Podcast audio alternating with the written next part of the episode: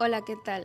Soy Ruth y hoy hablaré sobre las sociedades latinoamericanas a mitad del siglo XX.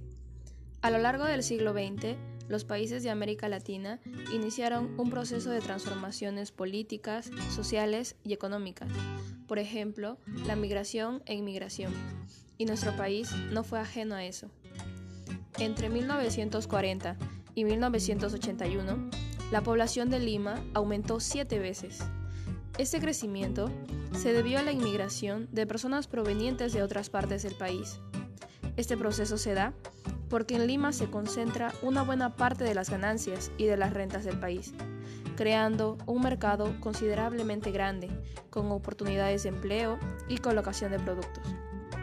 Sin embargo, Lima no tenía suficiente capacidad para emplear a todos los migrantes que se incrementaban en número y necesidades. Así, esta población empieza a engrosar las filas del comercio ambulatorio, fenómeno que surge frente a la escasez de empleo. Surge así la informalidad, y con ello los migrantes contribuyen económicamente a la ciudad como pequeños y medianos empresarios.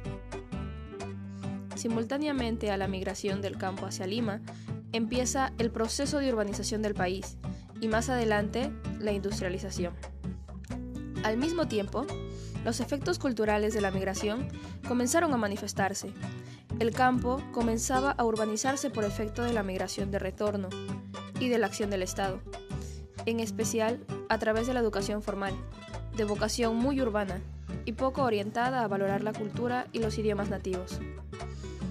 En la ciudad, los migrantes reconstruyen su cultura regional como respuesta a su identidad cultural originaria y a su nueva condición en el contexto urbano. Actualmente, el tema de la migración y la cultura toma mayor relevancia en vista del contexto actual que tiene por marco la globalización, que quiere imponerse como paradigma homogenizador, pero que a su vez conlleva una resistencia nativa y la diversificación de expresiones culturales locales.